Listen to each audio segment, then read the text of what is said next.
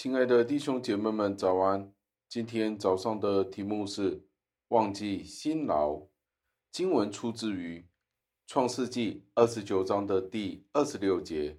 经文是这样说的：“拉班说，大女儿还没有给人，先把小女儿给人。在我们这地方没有这规矩。”感谢上帝的话语。首先，我们在这里。并不是要原谅拉班的不诚实，但是的确在这个例子里面，我们可以学习到拉班的借口，用来掩饰不将小女儿出嫁的因由。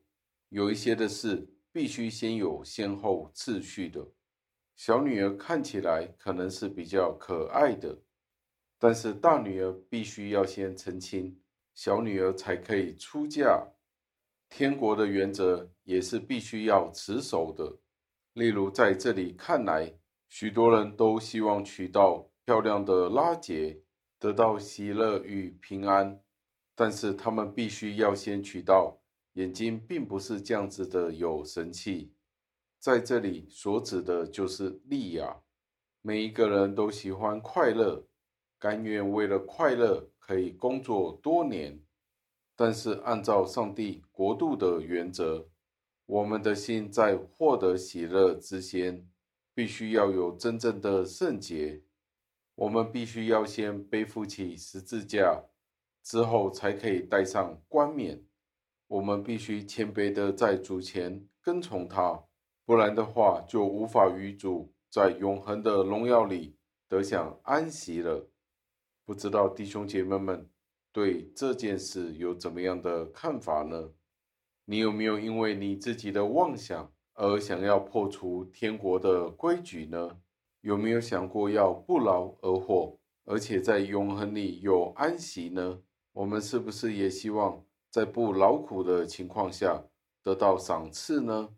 不需要辛劳便可以获得荣誉呢？让我们都摒弃这些的思想。因为耶稣基督甘甜的爱，使人可以负担起艰辛的工作，而且这些人可以得到奖赏了。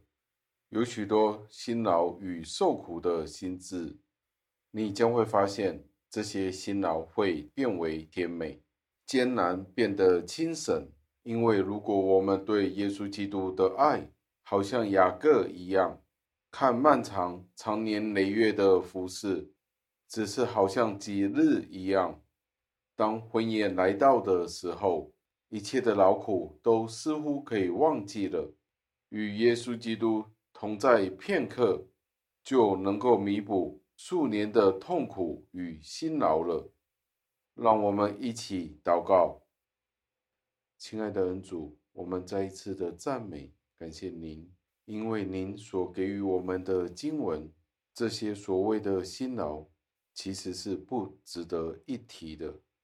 当我们想到新婚的那一日，意思就是当你苦尽甘来的那一天的时候，一切甘心的辛劳都会不再值得一提了。一切在今生的辛劳都会变得再不值一提了。